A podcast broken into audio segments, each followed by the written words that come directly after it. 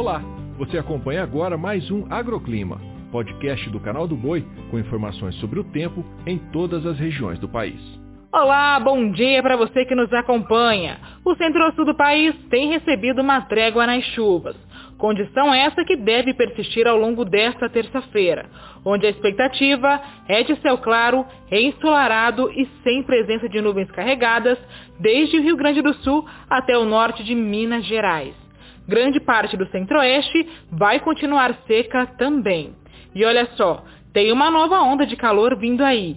Hoje a máxima deve chegar aos 34 graus em Santo Ângelo e Juazeiro, 33 em Limeira, 37 em Vira e até 38 graus em Sinop, no Mato Grosso. Para os próximos cinco dias, há tendência de intensificação dessa onda, gerando temperaturas acima dos 40 graus de novo. De todas as regiões, o centro-oeste será o mais afetado até o dia 11 de novembro, podendo enfrentar temperaturas muito acima do normal em algumas áreas, como é o caso do sul e leste do Mato Grosso, boa parte de Goiás e em quase todo o Mato Grosso do Sul. Em Campo Grande, por exemplo, a temperatura vai variar entre 35 e 40 graus nesta semana, com expectativa de uma queda acentuada no final de semana, depois da passagem de uma nova frente fria.